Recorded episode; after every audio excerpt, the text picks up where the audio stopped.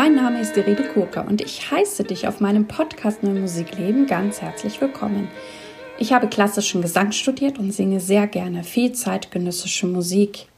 Und wenn du mich gerne live erleben möchtest, schau bitte auf meine Webseite www.irenekurka.de. Dort kannst du auf meiner Startseite auch meinen monatlichen Newsletter abonnieren. Und dann wirst du über zukünftige Podcast-Folgen und auch meine sonstigen Tätigkeiten informiert. In diesem Podcast geht es um Themen rund um die neue Musik. Ich teile mit dir Hintergründe, Insiderwissen und bringe dir die Menschen aus der neuen Musikwelt näher. Ich bin Kooperationspartnerin der NMZ, der neuen Musikzeitung. An dieser Stelle möchte ich gerne nochmal erwähnen, dass mein zweites Buch erschienen ist, das zweite Buch zum Podcast in diesem Buch hat das Vorwort Maria Goeth von Crescendo geschrieben. Ja, das hat oder bedeutet mir sehr viel. Ich freue mich, dass so wunderbare Menschen mit im Buch dabei sind, mit ihren Interviews wie Silke Eichhorn, Nikolaus Brass, Tabea Zimmermann, Gerald Eckert, Manus Zangaris, Salome Kammer, Barbara Haag und noch einige mehr. Natürlich sind auch einige meiner Solo-Folgen nochmal auf den Punkt gebracht in diesem Buch. Und ich freue mich natürlich sehr, wenn du das Buch auch erwerben möchtest. Dies kannst du dann direkt beim Are Verlag tun oder wenn du es gerne signiert möchtest, dann schreibe mich doch persönlich an und ich werde dir ein Buch zuschicken. Ich habe ja schon mal erwähnt, dass ich am 9.10.2021 ein Festival starte, Singing Future, wo es natürlich um zeitgenössische Vokalmusik geht, wo ich Irene Kurka einlade. Und in diesem Jahr habe ich eingeladen Martin Wistinghausen, ein Bassist und Komponist, der auch bereits im Podcast war. Ich habe die Divas aus Düsseldorf, ein wunderbares Improvisationsensemble unter der Leitung von Barbara Beckmann eingeladen. Und ja, unser großer Gast dieses Jahr, auf den ich und wir uns auch ganz besonders freuen, ist der Stimmperformer, Vokalist David Moss, der ein paar seiner Solo-Geschichten zu besten geben wird, der aber auch eine Uraufführung, ein Stück für alle beteiligten Sänger geschrieben habe. Dies wird am 9.10.2021 in der Neanderkirche in Düsseldorf stattfinden. Dieses Konzert ist gefördert vom Kulturamt Düsseldorf und von der Kunststiftung NRW. Es gibt dort eben ein paar Uraufführungen und eine Uraufführung ist von der Komponistin Macarena Rosmanich und Natürlich konnte ich es mir dann nicht nehmen lassen, Maka oder Macarena zu interviewen. Und dies ist eben das heutige Interview. Hier also das Interview für dich mit Macarena Rosmanich. Hallo, liebe Macarena, liebe Macarena Rosmanich. Ich heiße Hallo. dich heute ganz herzlich in meinem Podcast willkommen. Super, danke dir für die Einladung. Vielen, vielen Dank. Ich bin erstmal ganz neugierig, wie bist du zur neuen und experimentellen Musik gekommen? Ähm, ja, ja, ich hatte eine ziemlich traditionelle Ausbildung in, in Konservatorium in Chile gemacht. Und ja, dort habe ich immer äh, Stücke komponiert, die, die zur neuen Musik tendierten. Aber erst nach dem Studium und als ich hier nach Deutschland gekommen bin, ähm, habe ich wirklich äh, meinen eigenen Weg äh, gefunden. Und aber auf, äh, auf jeden Fall war es etwas ganz äh, Natürliches. Ich habe es mir keine Weise aufgedruckt oder ich habe einfach meine Instinkten gefolgt, glaube ich, ja. Hast, spielst du auch ein Instrument? Äh, ja, ich habe äh, Klavier gelernt, aber auch immer nur in dem traditionellen Bereich klassischer Musik. Ich habe nie etwas anderes oder Jazz oder Pop oder ah, jetzt vielleicht ein bisschen, wenn ich mhm. äh, Unterricht gebe, aber ganz bisschen habe ich mich wirklich in klassische Musik äh, beschäftigt. Also. Und was ja. war denn so eins deiner ersten neuen Musikstücke, die du gehört hast? Kannst du dich da noch erinnern? keine Ahnung, äh, was war Cage, John Cage sicher. Ja, mhm. jetzt kann ich mich äh, daran erinnern. Und ein bisschen Stockhausen, Ligeti auch.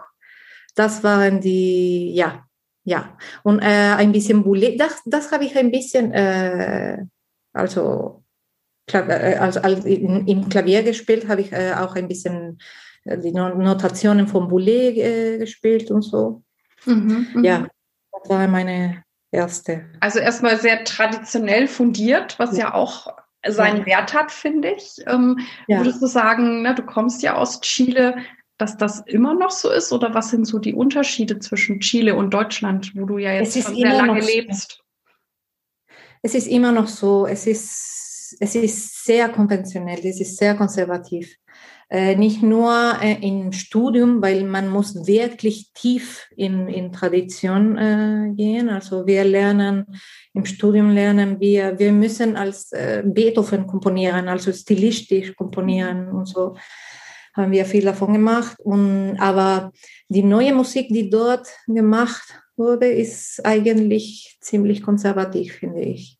Es gibt nicht so viel Toleranz und nicht so viel Platz für Experimentation und nee, es gibt das. Das heißt, nee. wenn jemand so neugierig ist wie du oder wirklich das eigene machen will, dann musst du fast in ein anderes Land gehen? Hm, nicht unbedingt. Also ich kenne schon ein paar Leute, die, do, die doch ein, äh, ein bisschen mehr äh, ähm, experimentell sein, aber ähm, sind, aber ähm, aber in die Szene, wenn man das so sagen kann, weil mhm. es, ist, es, ist, also es ist nicht wirklich so viel los, es ist ziemlich konventionell, ja, mhm. sehr konservativ. Und wie war es dann für dich, als du nach Deutschland gekommen bist? Du bist ja wahrscheinlich zum Studieren dann gekommen. Ja, also am Anfang hatte ich ehrlich gesagt nicht so viel Ahnung, weil ich wusste auch ganz, was ist, ähm, was ein Komponist wirklich ist. Was macht wirklich ein Komponist? Solche Beispiele haben wir nicht da, weil unsere Lehrer äh, müssen eigentlich sehr viel Unterricht geben. Sie haben also sie müssen sehr viel Zeit äh, für Komposition und Kontrapunktanalyse, Orchestration, alles möglich Unterricht geben und und dann, äh, keine Ahnung, zum Glück schreiben vielleicht ein Stück pro Jahr. Also für uns ist es nicht wirklich ein, ein Beispiel, mhm. um ein Komponist zu sein. Und ich hatte nicht wirklich Ahnung. Und nach zwei Jahren, also ich bin hier gekommen und nach zwei Jahren habe ich erstmal angefangen zu, zu studieren. Und dann, äh, ja, hier war total anders. Also der, es ist extrem anders. Mhm. In jedem Sinn. Also hier gibt es Platz für, für experimentelle Musik, gibt es viel Toleranz. Also es gibt Platz ein bisschen für, für alle. alle. Alle können machen, was sie wollen, sozusagen. Gibt es auch viele äh, Komponistinnen, die mhm. in Chile nicht gibt. Oder mhm. man lernt, dass sowas nicht ist, nicht möglich ist. Okay. Ja, es ist sehr, sehr anders. Ja. Das heißt, hier konntest du dich richtig austoben und deinen Weg Ja, ja. ja. Und, ähm, du hast ja schon gerade gesagt, ähm, also das heißt, für dich auch als Frau war es dann auch wichtig, hierher zu kommen, um das wirklich machen zu können. Da wäre in Chile kein Platz gewesen. Ja, total. Also in Chile ich war ich also in meiner Generation war ich die einzige Frau, die, die studiert hat. Danach waren ein paar ähm, da, aber sind nicht äh, bis zum Ende gemacht. Ähm, ja, und es war, ja, es war schwer. Also es, man hörte immer, dass äh, Frauen nicht komponieren, dass es gibt überhaupt keine äh, Komponistinnen gibt. Ähm, ich habe nie äh, eine, eine äh, also Musik von Komponistinnen gehört oder so. Es war sehr, sehr, ja. Das hat sich dann hier verändert. Ja. Und fühlst du dich hier gefördert als Frau? Also wie ergeht Ja, total. total. Also ich weiß das vielleicht, äh, ich könnte nicht sagen, in welchem Rahmen, aber es, es gibt vielleicht immer noch äh, Probleme mit dem Thema oder es ist immer noch ein Thema. Aber, ähm, aber es ist total, total anderes. Also, mhm. ja. Was äh, macht für dich gute, neue oder experimentelle Musik aus? Was hörst du gerne? Ah, schwer, schwere Frage. Ja, ich weiß jetzt nicht, ob ich hinaus sagen könnte, was Musik gut oder nicht gut macht ähm, sondern was mich an neuer Musik interessieren kann. Ja? Und, und im Moment, in diesem Moment interessiere ich mich für die, die Klinge, die, die Klänge in ihrer mhm. Besonderheit. Ja? Wie sie mit, mit ähm, instrumentalen Möglichkeiten, Möglichkeiten verschmelzen und äh, auch die Arbeit mit äh, verschiedenen Objekten oder Klangsexploration aus dem Instrument selbst. Und ja, ich denke, all das eröffnet einen sehr interessanten Raum zur Erforschung. Mhm. Ja. Und was schätzt du an Interpretinnen besonders in der Zusammenarbeit? Ja. Ja, also es ist genau die Arbeit äh, mit dem Interpreten, äh, die diesen Raum zum, zu, zur Erforschung äh, eröffnet. Also ich kann einen, einen Ansatz für diese Erkundung haben, aber da ich nicht jedes Instrument spielen kann, ähm, laufe ich das Risiko, auf einer rein theoretischen Ebene zu bleiben. Also äh, dabei spielt äh, der Interpret eine wesentliche Rolle, auf jeden Fall. Ja. Das ist schön, sich auch auszutauschen oder was ja, klar. zu entwickeln. Ja. Und ja, klar. Ja. Mhm. Ja, total. Ja, du bist ja im Oktober dabei bei Singing Future, bei meinem Vokalfestival und wirst tatsächlich ein Stück auch für Martin Wistinghausen, einen Bassisten und mich, ja, Sopranistin, schreiben.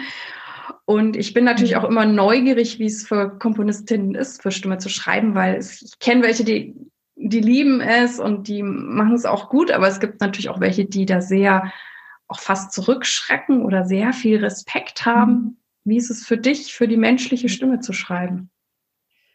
Ja, eigentlich ähm, in diesem speziellen Fall war, war es sehr interessant. Also wie gesagt, äh, weil ich selbst äh, nach äh, Klängen und dann Interaktion mit verschiedenen Objekten äh, suchen oder diese testen kann. Ja? Und das ist super, super interessant.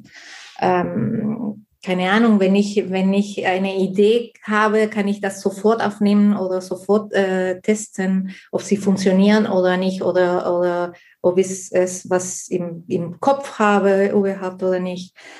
Natürlich, es ist äh, ähm, nicht dasselbe wie bei euch, bei professionellen Sängern, aber ich habe das Gefühl, dass es ein bisschen näher ist als bei anderen Instrumenten.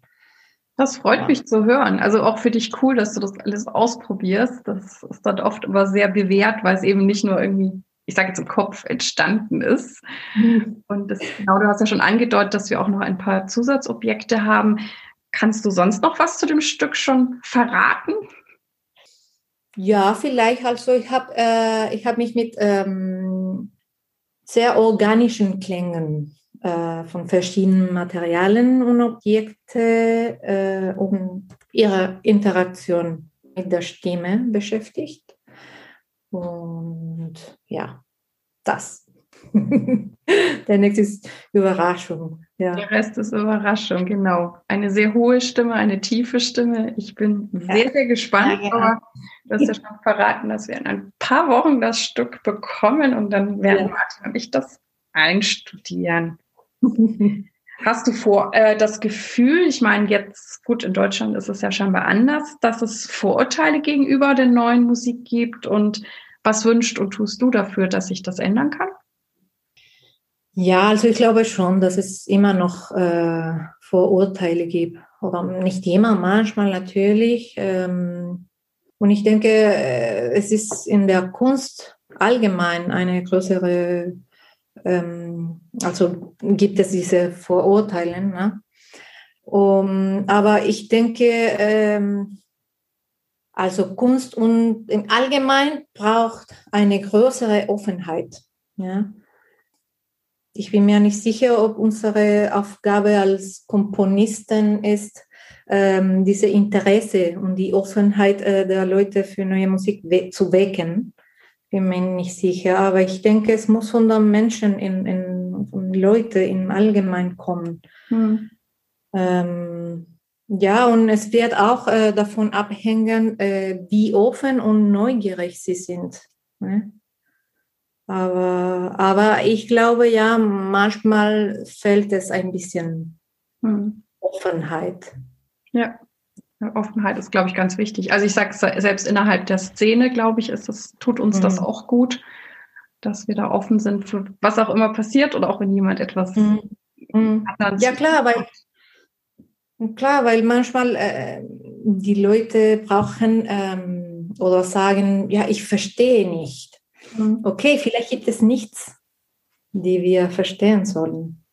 Vielleicht brauchen wir wirklich einfach offen zu sein und genießen oder nicht, aber einfach offen bleiben. Genau. Ich glaube, verstehen muss man nichts. ja, ich auch eigentlich. ja, schön. Ähm, ja, du bist ja auch schon, nee, du warst jetzt auch in Spanien und äh, reist auch wieder nach Spanien. Ähm, was mich ja auch immer sehr interessiert, ist, wie Künstlerinnen oder auch Komponistinnen so ihren Tag strukturieren, ob du eine Art Zeitmanagement hast oder hast du feste Routinen, wann du komponierst zum Beispiel. Wie sieht dein Tag aus? Ja, äh, es ist immer anders eigentlich, weil ich versuche äh, ähm, auf jeden Fall feste Zeiten für Büroarbeiten sozusagen. Äh, keine Ahnung, Mails beantworten, Bewerbungen zu machen. Das ist, das ist immer viel und viel Arbeit. Mhm. Und ähm, aber manchmal muss auch auch warten, weil ich äh, keine Ahnung, wenn ich wirklich auf das äh, Komponieren konzentrieren bin. Ähm, aber ja, es kommt auch vor, dass äh, ich jede Arbeit anders beginne. Und ja, das beeinflusst, wie ich die Zeit einteile, eigentlich einteile. Also du hast jetzt nicht ja. so feste komponiert Zeiten, du kannst da variabel nee. sein. Nee, also ich arbeite immer, ich bin immer da auf dem Schreibtisch. Aber es ist immer anders, weil, keine Ahnung, zum Beispiel für, für eure Stück habe ich äh, angefangen mit äh, einfach verschiedene Klänge auszusuchen im Stimme oder in verschiedenen Objekten. Oder gerade habe ich auch ein, ein Klavierstück äh, aufgeführt, äh, die ich auch selber alles aufprobiert habe. Und äh, da habe ich auch äh, erstmal ins Klavier gearbeitet und sofort alles möglich äh, drinnen im Klavier probiert. Und ja, das ist vielleicht anders, als ich ein Stück für Streicheninstrument schreibe oder so. Okay, weil du diese Sachen selber gut ausprobieren kannst. Bist ja, genau. Mhm. Bist du eher jemand, der, ich sage jetzt immer, an einem Stück arbeitet und danach zum nächsten geht oder kannst du auch parallel an Stücken arbeiten?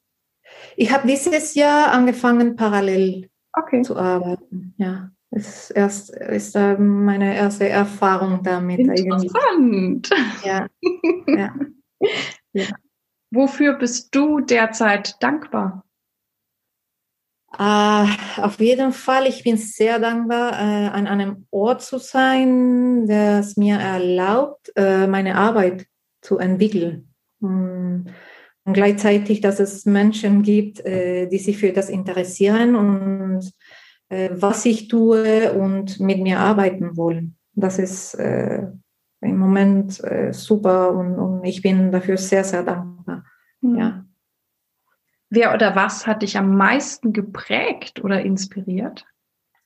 Naja, mehrere Sachen. Es gibt immer etwas, äh, die ich finde oder ich sage immer, oder das mich findet, das ein Stück auslösen kann. Ja, manchmal kann es in der Literatur sein oder in der Kunst oder in dem, was politisch vor sich äh, geht. Äh, oder auch äh, alles, was mit äh, Musik zu tun hat. Ne? Ich glaube nicht, dass ich einen Punkt habe, auf den ich meine Einflüsse basieren kann. Äh, es kommen von vielen verschiedenen Orten. Aber äh, für mich Literatur war immer und ist bis jetzt auch immer sehr, sehr wichtig. Also ja. Mhm, mhm. Und was bedeutet es für dich, sich treu und authentisch zu sein in diesem Musikbusiness und wie gelingt dir das? Mm. Ja, das bedeutet für mich eigentlich ähm, Freiheit zu suchen. Für mich, das ist, äh, ich, ich, ich will mich ähm, freiesten als möglich fühlen. Ja, ich weiß nicht, ob das wirklich authentisch ist, aber es, es ist definitiv äh, das Wichtigste für mich. Ich glaube, ja. das kann sehr gut wohl zusammenhängen. Ähm, und was tust du, um dich frei zu fühlen? Naja, natürlich nicht äh, von der Masse mitreißen zu lassen. Das ist natürlich wichtig. wichtig. Ähm, einfach ähm, meine eigenen Entscheidungen zu treffen und, und nicht nur im, was ich als, also beruflich mache, sondern in meinem Leben. Ja, also ich habe auch eine, eine Leben, die, die nicht äh, das konservative ähm, Leben, die zumindest in Chile man normalerweise führt. Also ich, ich bin in einer ziemliche konservative Welt allgemein äh, aufgewachsen. Und ja, das war für mich immer sehr, sehr wichtig, ähm, einfach äh, meine Instinkten zu, zu folgen und, und ja, äh, einfach meine Sachen zu machen, mein Leben zu leben. Ja. Ja, das ist großartig, wenn du deine Instinkte fühlst und ihnen auch folgen kannst. Was bedeutet ja. für dich Erfolg? Ja, genau, genau so das. Also Freiheit. Mhm. Also ja, das ist äh, für mich bedeutet Freiheit. Mhm. Ja. Also ja, und nicht nur in der Musik. Also man kann auch äh, erfolgreich allgemein im Leben sein. Und ich, ich fühle mich sehr erfolgreich, total. Mhm. Also äh, völlig frei zu sein und, und so bleiben. Mhm. Äh, hm. wirklich äh, das, tun, das tun, was man im Leben will. Mhm, mhm. Ja, das ist ja das höchste Gut, glaube ich. Ja, ja. Gibt es etwas, was dich antreibt oder hast du eine Vision? Hat wieder zu tun mit Freiheit, glaube ich. Also mhm. ich, ich denke eigentlich, das ist die einzige Sache im Leben, die es wirklich wert ist, mhm. getan zu werden. Ja, ja, spielt keine Rolle, was man beruflich macht, äh, aber man muss, also ich fühle mich auch davon äh, verantwortlich. Mhm. Ja, ich, ich, will das, ich will verantwortlich äh, äh von meiner Freiheit zu sein. Ja. Und ja, nicht von der Masse mit, mitreißen zu lassen oder einfach meine eigenen Entscheidungen zu treffen, um, um das Leben zu, zu gestalten, das ich wirklich möchte. Ja. Ja, wir sind tatsächlich bei der letzten Frage. Und da möchte ich von dir wissen, welchen Tipp würdest du gerne jungen Künstlerinnen geben? Ah, auf jeden Fall, dass sie äh, äh, die eigenen Weg finden. Ja, und Freiheit. Also nur das. Ich glaube, es ist fast egal, was man macht. Man muss immer konzentriert bleiben. Mhm. Ja. Ja, dann freue ich mich schon auf das Stück und freue mich natürlich dann, wenn wir das Stück auch dann gemeinsam mit dir erarbeiten dürfen. Ich bedanke mich ganz herzlich, dass du dir heute die Zeit für mich und für dieses Gespräch genommen hast. Ja, ich danke dir. Vielen, vielen Dank für die Einladung zum Gespräch und naja, zur Zusammenarbeit mit dir und Martin. Freue mich sehr. Vielen Dank.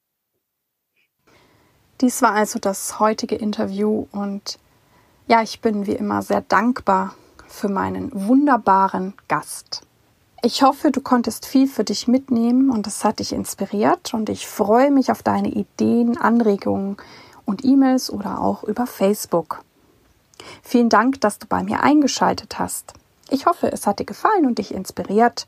Und ich freue mich sehr, wenn du dir Zeit nehmen kannst, meinen Podcast deinen Freunden und Kolleginnen weiter zu empfehlen oder dir sogar etwas extra Zeit nimmst und diesen Podcast eine gute Bewertung auf iTunes abzugeben. Ich danke dir.